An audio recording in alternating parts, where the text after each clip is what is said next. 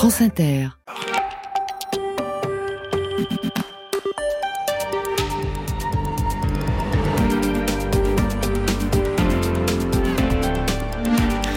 Et bonjour à tous. Il y a deux ans, Victor Castanet faisait sensation en révélant la manière dont étaient traitées certaines personnes âgées dans des EHPAD du groupe Orpea.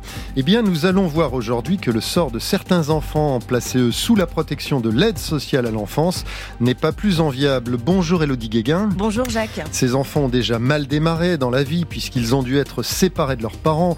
Mais on va voir que certains se retrouvent sédatés quand d'autres séjournent à l'hôpital faute de place en foyer ou en famille d'accueil. Et on verra qu'une loi censée les protéger n'est euh, de fait aujourd'hui pas appliquée. Secret d'info. Jacques Monin sur France Inter.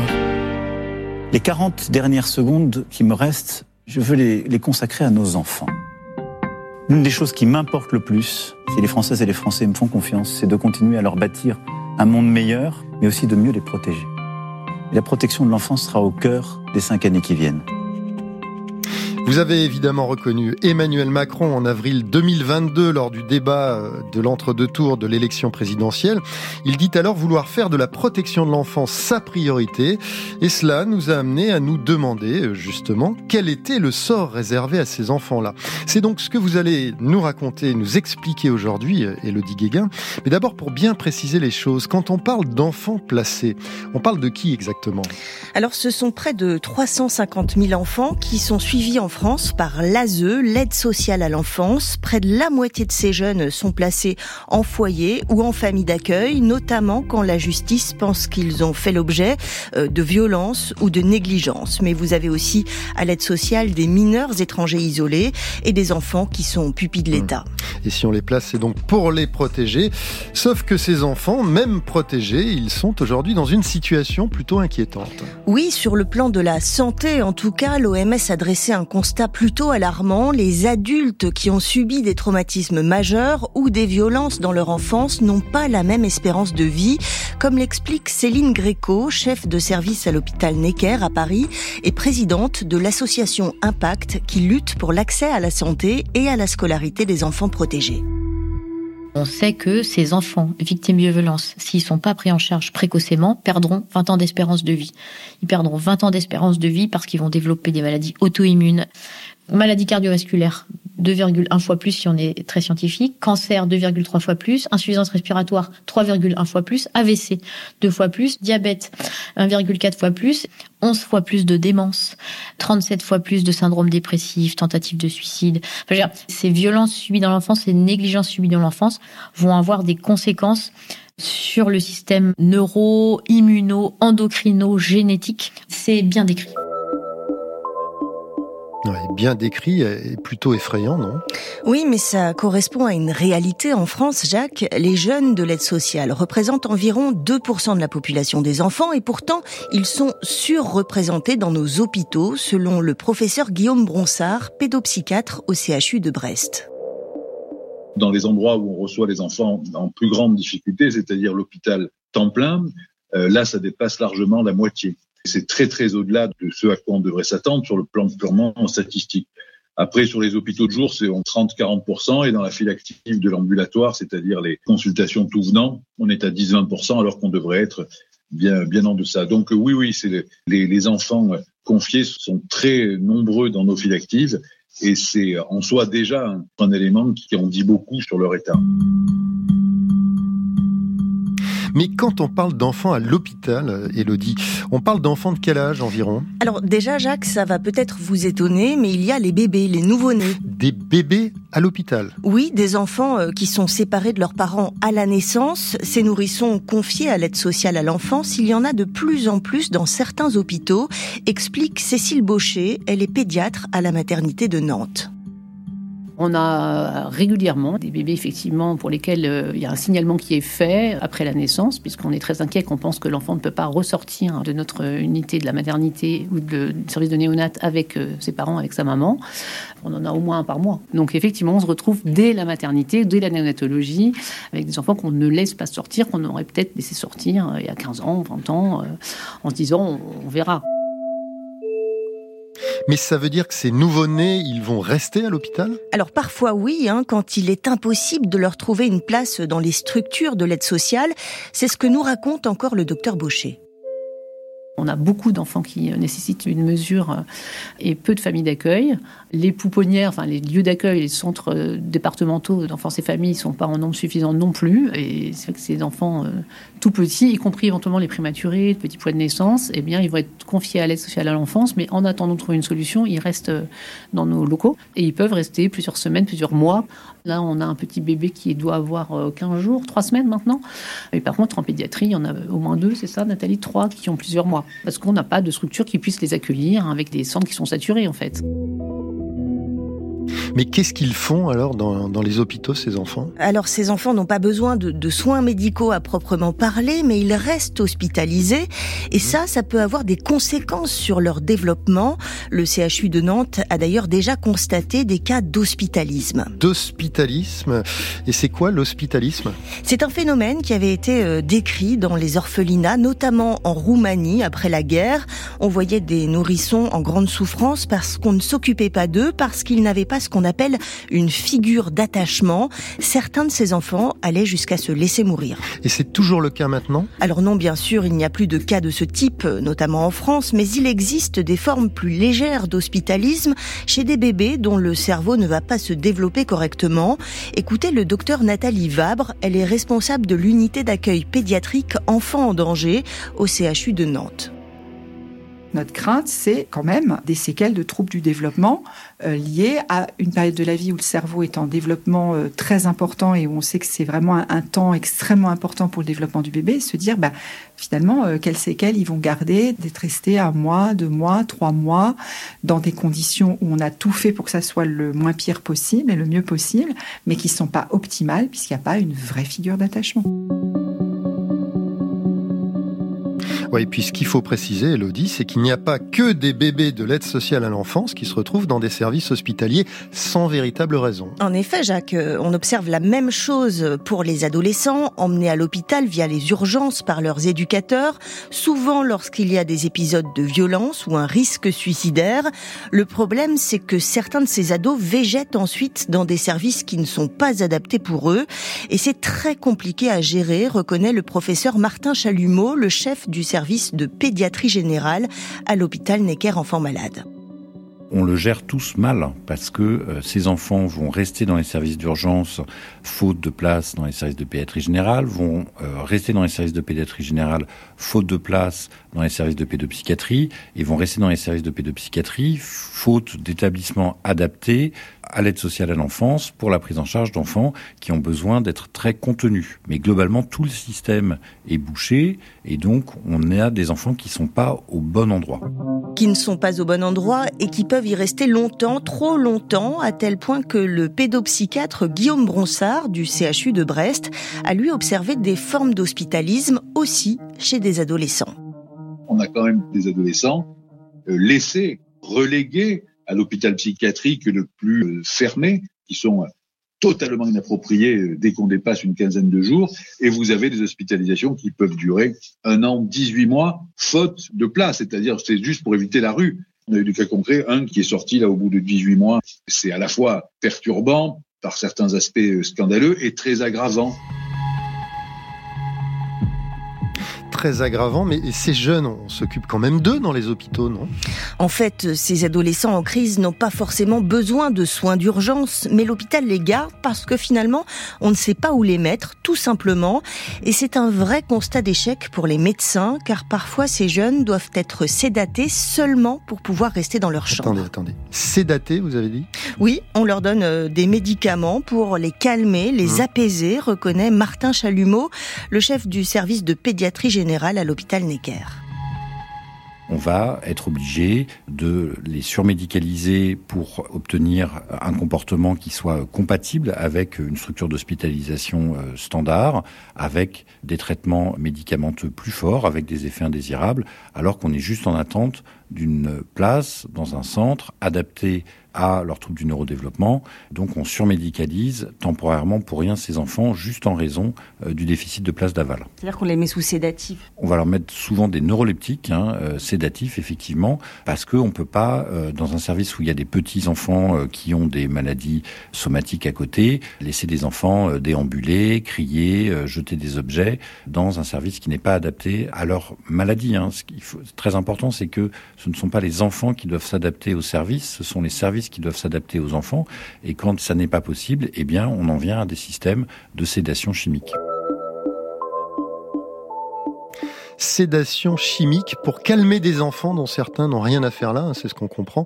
Mais on marche pas un peu sur la tête là Alors, euh, libre à vous de le penser, Jacques. Hein. Ce que je peux vous dire, en tout cas, c'est que de nombreux professionnels de la santé comme du social nous ont parlé d'une forme d'institutionnalisation de la médication et pas seulement chez les ados, même chez les petits. Nous avons fait lire par exemple le témoignage de Mélissa. Elle est éducatrice spécialisée dans une maison d'enfants à caractère social, une MEX, l'est de la France, et elle aussi a observé cette situation. Chez nous, beaucoup d'enfants prennent du risperdal, qui est un anxiolytique. Moi, j'ai pourtant les tout petits, qui ont entre 2 et 8 ans. Ils ont des histoires familiales tellement complexes, tellement dures, le risperdal leur permet de mieux dormir.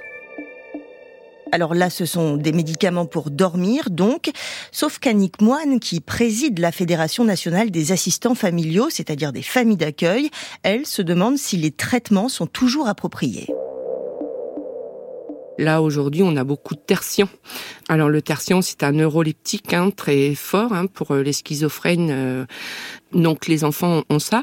J'ai un enfant qui en avait dès le matin, alors que bon, le tertian donne plutôt le soir. Maintenant, je ne suis pas médecin comme on me l'a rappelé, bien évidemment. Mais euh, à mon sens, le tertian, c'est plus le soir, puisque c'est quand même un, un neuroleptique et, et, ça fait dormir. Donc, Mais parce que l'enfant faisait des crises, était violent? J'étais la neuvième famille d'accueil, donc euh, il semblerait que l'enfant faisait des crises chez les anciens familles d'accueil qu'il avait. Maintenant, chez moi, il n'en a jamais fait. Donc, je pensais que le tertian, ça avait été possible de pouvoir l'enlever, mais on ne m'a pas autorisé à le faire. Donc, j'ai continué à donner le tertian euh, malgré moi, parce que c'est une obligation euh, de ma part d'exécuter les demandes de l'ASE. L'ASE, donc l'aide sociale à l'enfance. Oui, alors euh, je précise Jacques que cette mmh. antipsychotique peut être administrée aux enfants en cas de crise, donc euh, même le matin, mais le patient doit faire l'objet d'un suivi régulier. Or, selon Annick Moine, cet enfant placé chez elle ne voyait le pédopsychiatre que deux fois par an.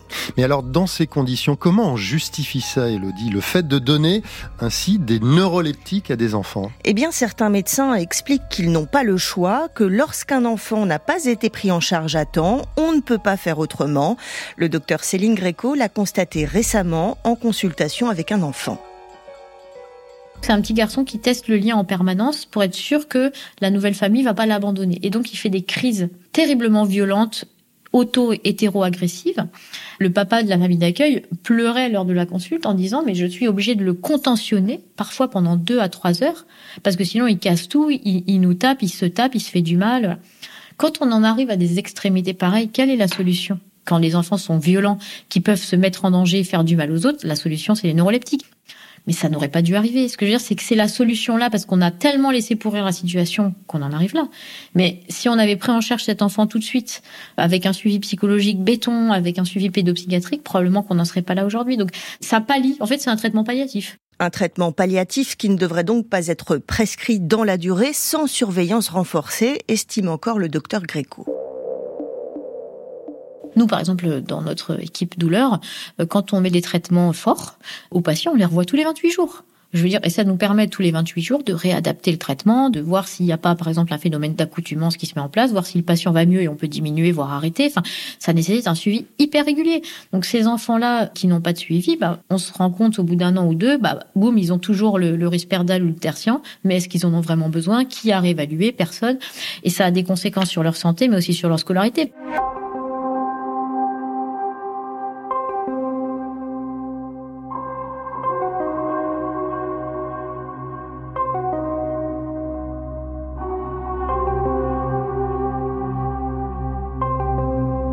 Inter, Secret d'info, Jacques Monin.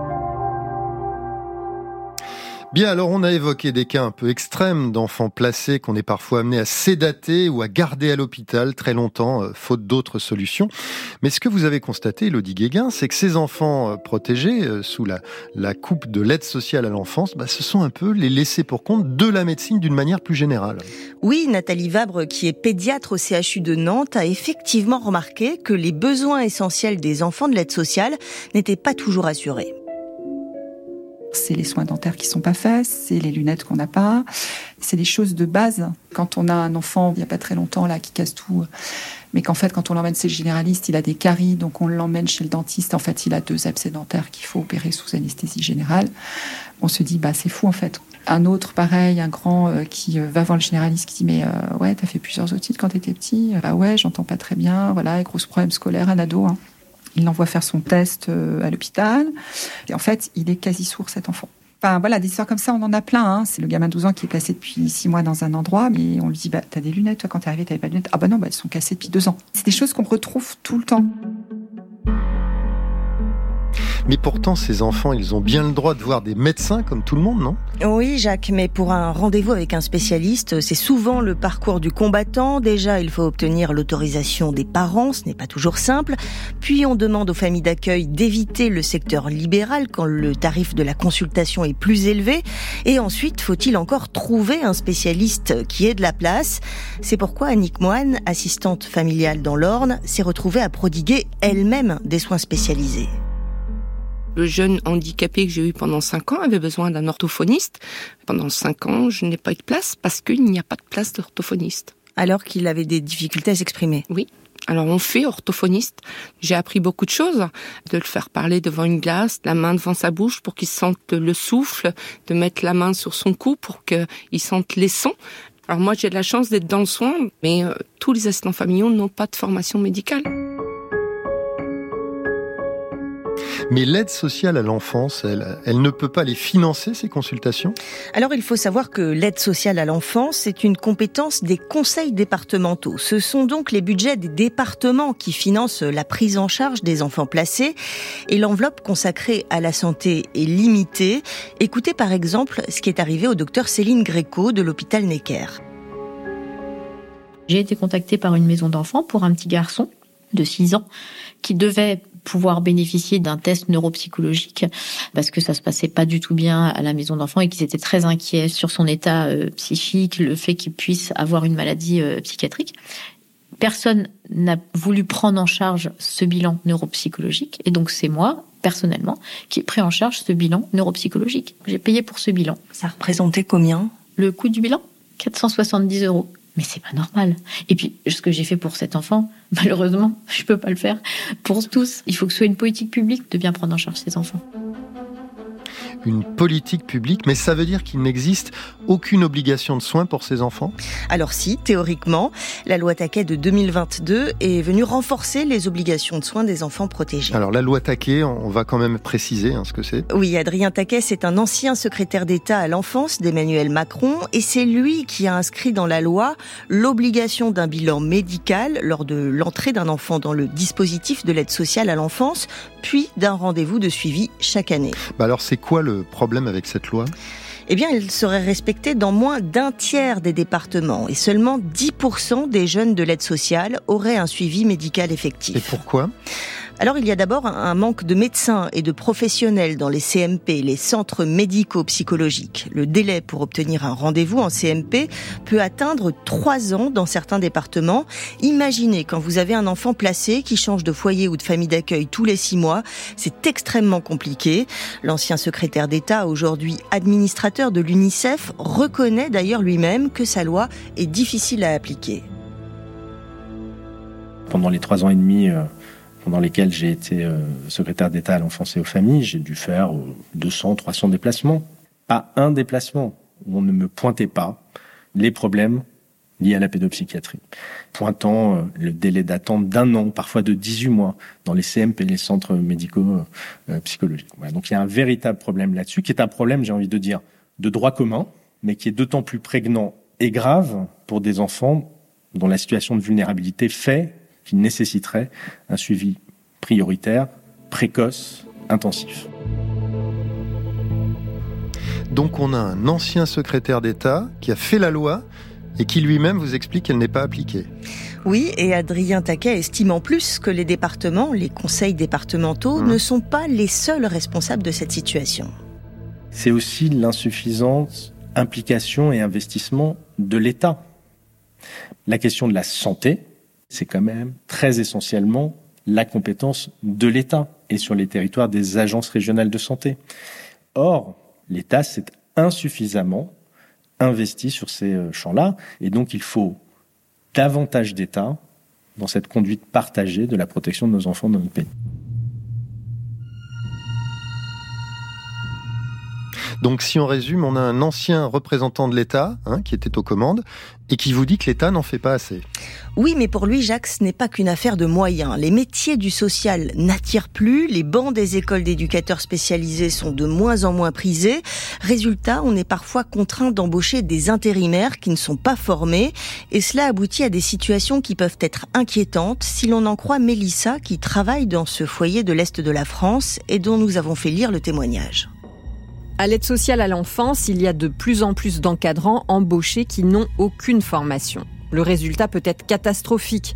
Moi, j'ai assisté à des scènes particulièrement violentes où on enfermait des jeunes pendant des heures dans une pièce pour leur crier dessus et leur dire qu'ils étaient méchants.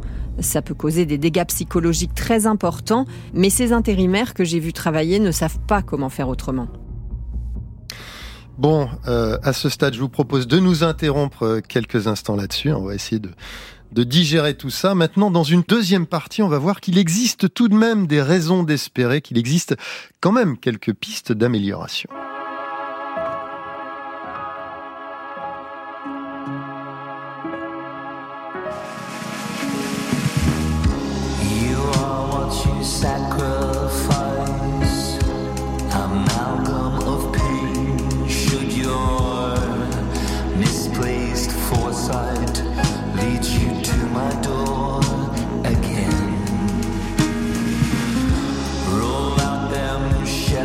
speed.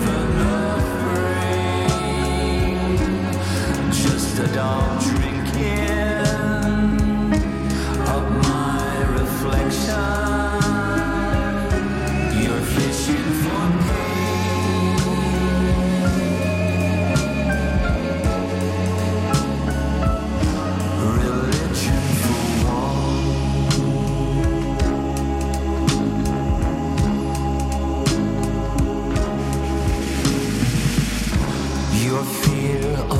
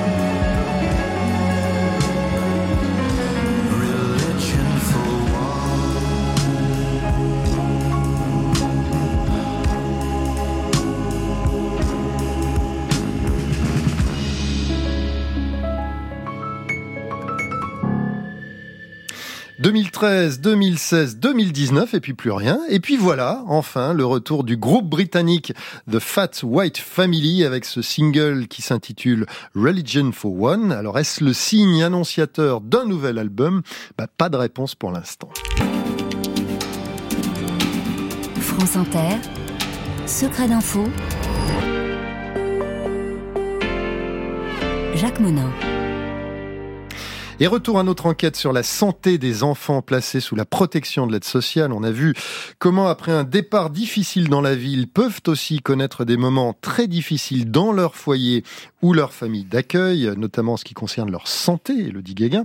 Mais une fois qu'ils deviennent adultes, Qu'est-ce qui se passe pour eux? Eh bien, ils peuvent se retrouver euh, livrés à eux-mêmes à partir de 18 ans. La loi Taquet était bien censée améliorer les choses. Elle oblige les départements à garder ces jeunes sous protection jusqu'à l'âge de 21 ans. Mais certains se retrouvent quand même brutalement dehors. C'est ce qui est arrivé à Claire Aucun.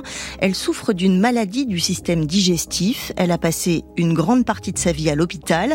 Mais à 17 ans, elle n'avait plus sa place en pédiatrie. Elle est donc allée taper à la porte de l'aide sociale à l'enfance.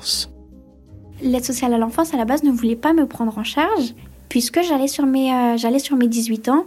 J'étais encore très jeune, et effectivement, je sortais de toute une vie en pédiatrie. Et en pédiatrie, on est très infantilisé, on est toujours euh, très cajolé. Et finalement, bah, d'un coup, je me suis retrouvée à, passer des entretiens devant des éducatrices. C'était très compliqué. Et j'étais à la rue à ce moment-là. À 17 ans, j'étais à la rue, j'avais rien du tout.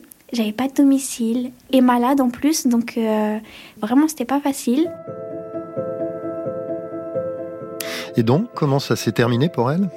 Eh bien, Claire a fini par obtenir une place dans un foyer et aujourd'hui, elle a décidé de reprendre ses études pour devenir euh, éducatrice de jeunes enfants. Donc, ça s'est bien terminé. Oui, Jacques, mais c'est toujours un cheminement difficile. Nous avons par exemple suivi les bénévoles de Repère 95, une association du Val d'Oise qui vient en aide aux jeunes sortant de la protection de l'enfance. Ce jour-là, il neigeait dehors et Martial Hutt, qui travaille par ailleurs à l'aide sociale, accueillait un jeune majeur un peu perdu. Il n'y a pas de trêve hivernale pour les jeunes qui sortent de l'aide sociale à l'enfance. Donc eux, ils sont mis dehors tous les jours. On en a qui sont sortis le 28 décembre. On en a un qui est sorti ce matin qui nous a appelés. On est le 8 janvier, il fait moins 2 dehors. Visiblement, ça choque personne que ce gamin se retrouve à la rue. Et du côté du, du, département, on en dit quoi de ça? Le département du Val d'Oise affirme qu'il respecte strictement la loi et propose un hébergement à tous ceux qui signent un contrat jeune majeur. Ce sont ces contrats qui permettent aux enfants protégés euh, de trouver un emploi ou une formation. Le conseil départemental nous dit aussi faire de la santé de ces jeunes une priorité. Pourtant, selon Martial Hutt, la sortie de l'aide sociale est souvent problématique. On a des jeunes qui sont euh, suivis par des médecins, euh, ne serait-ce que pour des souffrances physiques, hein, et qui sont obligés d'arrêter parce que bah, ils se retrouvent à l'autre bout du département ou pas à côté de leur lieu de soins. Je vous parle pas des ruptures de soins psychiques pour lesquelles c'est encore pire, parce que euh, un gamin qui a été suivi pendant cinq ans chez un psy, mais du jour au lendemain, il fait comment lui pour se payer le, le psy libéral? C'est quasi impossible. Donc ça veut dire quoi? Ça veut dire que bah il y a une rupture dans son parcours de soins. Oui, c'est pour cette raison donc que les bénévoles de Repère 95 aiguillent les jeunes vers des professionnels de santé. Lorsque nous les avons suivis, la présidente de l'association qui s'appelle Diodio Métro avait rendez-vous avec Lamine, un ancien mineur étranger venu de Côte d'Ivoire. Je me rappelle le- notre rencontre. euh, du coup, j'étais en, rendez-vous et tu étais euh, dans la grande salle et il arrive et puis tu avais le journal psychologique. Psychologie Magazine qu'on met à l'assaut, c'est un truc qu'on met là. euh, et du coup, euh, Lamine a lu un article sur la pensée, euh, sur le fait qu'il était euh, traversé par beaucoup de pensées, des- beaucoup dans sa tête. Et il me dit, c'est ce que j'ai. C'est les mauvaises pensées là qui me fatiguent, les pensées négatives. Psychologiquement, j'ai besoin de soin. Il sait ce qu'il a besoin. Parce que c'est lui qui m'a dit Dieu, Dieu, dans ma tête, ça va pas. Je dors pas. Je pense à plein de choses. C'est pas rien ce que tu as vécu. C'est normal que ça te mette dans cet état. Tu y as survécu. Et L'association a finalement décidé d'orienter Lamine vers un ethnopsychiatre pour euh, l'aider à travailler sur son histoire familiale et sur son parcours migratoire, c'est-à-dire sur une succession de traumatismes qui n'ont pas été traités, ce qui est fréquent hein, chez les jeunes sortant de la protection de l'enfance, selon Diodio Métro. La raison pour laquelle les placements ont été faits, des enfants ou des jeunes adultes qui ont subi des violences sexuelles, qui ont subi des violences physiques dans leur parcours, si ce trauma-là n'est pas travaillé au niveau psychique, ça ne fait que rester un petit peu en fait un sommeil, mais à un moment donné, ça revient.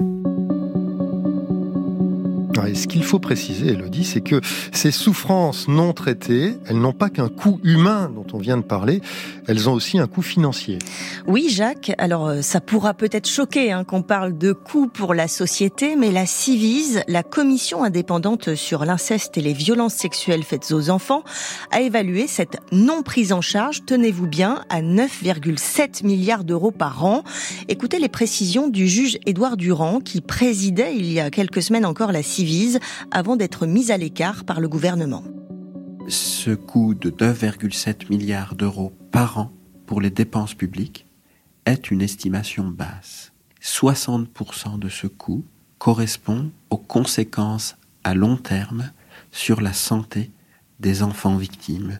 Juste après ce chiffrage, nous expliquons la nécessité des soins spécialisés du psychotraumatisme pour tous les enfants victimes de violences qui créent un état de stress post-traumatique. Ces soins existent, c'est consensuel dans la littérature scientifique, pourtant ils ne sont pas dispensés.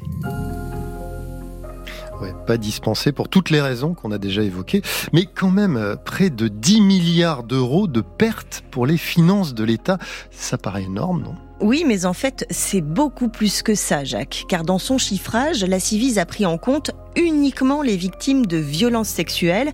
Et pour avoir une vue plus globale, selon le docteur Céline Gréco de l'hôpital parisien Necker, il faut en fait se référer à une étude publiée par une revue scientifique qui fait référence. Il y a une étude du Lancet qui est parue en 2021 qui montrait que le coût des conséquences à long terme de tout type de violence dans un pays comme la France c'était 38 milliards de dollars par an en France, avec 3 millions de daily. Donc le daily, c'est les Disability Adjusted Life Year, c'est le nombre d'années de vie perdues du fait du handicap ou d'un décès précoce. 3 millions par an. C'est important aussi, je pense, de, de, montrer que ça a un coût pour l'ensemble de la société, tout ça, parce que l'assurance maladie, euh, tout le monde cotise pour l'assurance maladie. Et donc, euh, c'est chacun qui est touché finalement de la mauvaise prise en charge de la santé de ses enfants. Et je pense que de se dire que ces 3 millions de, vies euh, par an qui sont impactées du fait du handicap ou d'un décès précoce, moi, pour moi, je trouve ça dramatique en fait. Mais ça va pas évoluer, ça alors on peut garder espoir. Il y a en tout cas plusieurs expérimentations intéressantes qui ont vu le, jour, comme le programme Pégase, né à Angers, qui vise à prévenir les séquelles à long terme des maltraitances infantiles. Il y a aussi le projet de maison d'appui à l'enfance, monté par l'association Impact, qui est porté par Céline Gréco, qu'on vient d'entendre, ou encore le dispositif Santé protégée à Nantes, qui va être généralisé dans toute la France. Et ça consiste en quoi ce dispositif? Eh bien, une infirmière du CHU sera chargée de coordonner les parcours de soins des enfants de l'aide sociale. Cette infirmière prendra attache avec le médecin généraliste du foyer ou de la famille d'accueil de l'enfant, comme l'explique le docteur Nathalie Vabre qui coordonne ce dispositif. On va appeler ce médecin, il va recevoir l'enfant, il va avoir une revalorisation de sa consultation pour pouvoir passer trois quarts d'heure, et il va faire des préconisations bah, cet enfant, faut qu'il ait des soins psychiques. Bah oui, mais il y a six mois d'attente au CMP. Bah, c'est pas grave, il va avoir un psycho-libéral. Et avec le forfait, on va pouvoir payer ça. C'est-à-dire qu'il y a un forfait de 430 euros par enfant qui permet de payer la coordination et de revaloriser la consultation du médecin et les soins qui peuvent être préconisés. Et elle va s'assurer que c'est fait. Elle est là pour suivre les préconisations. L'infirmière, c'est ça? L'infirmière coordinatrice. Donc, soit c'est fait, et tant mieux, soit c'est pas fait. Pourquoi? Si c'est par défaut d'accès, parce que là où j'habite, en fait, moi, j'ai pas de médecin traitant, on va en trouver à ce moment-là, ou euh, je connais pas de psycho, bah voilà, ou je connais pas d'ophtalmo, et on va pouvoir rembourser des soins non remboursés.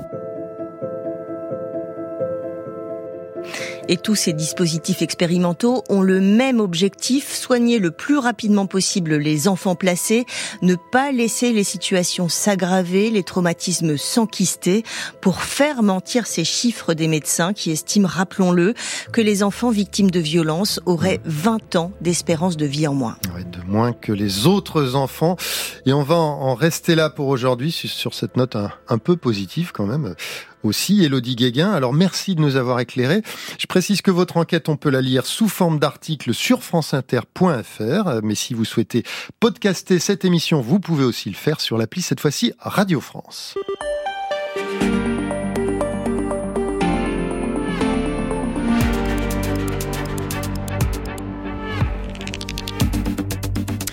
Secret d'info, c'est terminé pour aujourd'hui. Cette émission a été préparée par Mélissa Foust et réalisée par Christophe Imbert. C'est Jean-Baptiste Audibert qui a choisi la musique. Et à la technique, il y avait Rémi Sistiaga. Je vous souhaite un excellent week-end et je vous dis à samedi prochain.